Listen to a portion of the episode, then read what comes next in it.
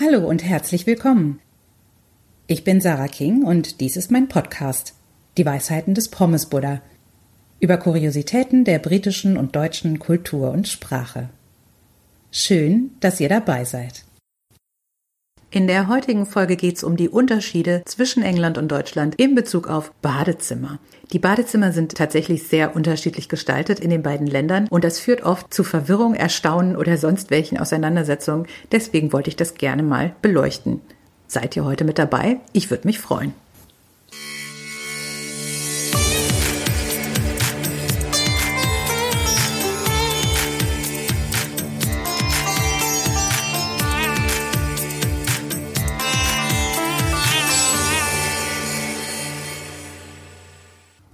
Wenn man in einem fremden Land ein Badezimmer betritt, ist immer irgendetwas anders.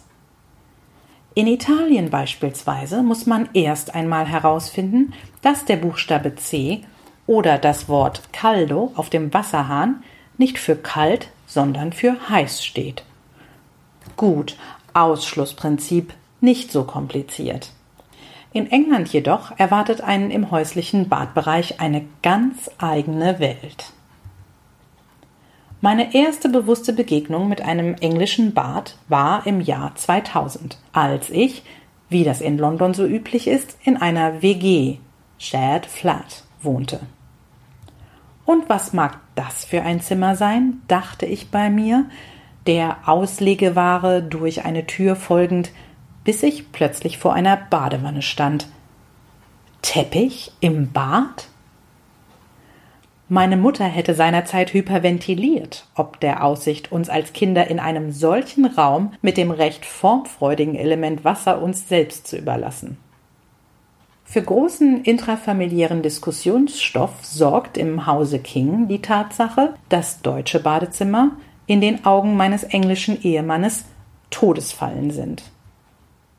Kann man dort doch tatsächlich in unmittelbarer Wassernähe elektrische Geräte in Wandsteckdosen stecken. Ich erzähle ihm dann immer eine Anekdote aus Zeiten vor dem FI-Schalter, der zufolge ein Bekannter eines Bekannten behauptete, einen Fernseher auf dem Badewannenrand so positioniert zu haben, dass dieser, sollte er je ins Wasser fallen, dabei seinen eigenen Stecker ziehen würde. Unser Disput darüber, ob nun aufgrund der hiesigen Badbeschaffenheit mehr Deutsche als Briten den Stromtod sterben, konnte bisher trotz Zuhilfenahme der folgenden Statistiken nicht geklärt werden. Also nein. Online auf www.pommesbuddha.com findet ihr britische und deutsche Statistiken zu Todesursachen. Zuletzt noch eine Warnung an den arglosen deutschen Nasszellenbenutzer. Viele Duschen im Vereinigten Königreich haben einen integrierten Durchlauferhitzer mit drei Wasserdruckstufen Low, High und Very High.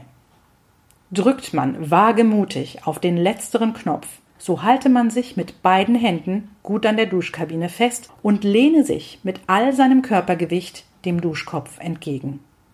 Mit ungeahnter Schnelligkeit und Heftigkeit wird einem ein Niagarafallartiger Wasserschwall ins überraschte Gesicht geschleudert, dass es nur so prasselt.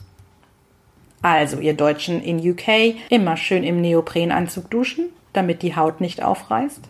Für Briten in Germania indes empfiehlt es sich, für ein erhöhtes Heimatgefühl immer ein Stück hochflorigen Bodenbelag mit sich zu führen. Und für deutsche Toiletten gibt's eine separate Anleitung. Nächste Woche. Der Pommesbuddha sagt, im Bad geföhnt ist halb gewonnen. Das war's für heute. Vielen Dank fürs Zuhören. Diesen Text findet ihr auch auf meiner Webseite www.pommesbuddha.com. Wenn euch der Podcast gefallen hat, würde ich mich freuen, wenn ihr ihn abonniert. Auf bald, eure Sarah King.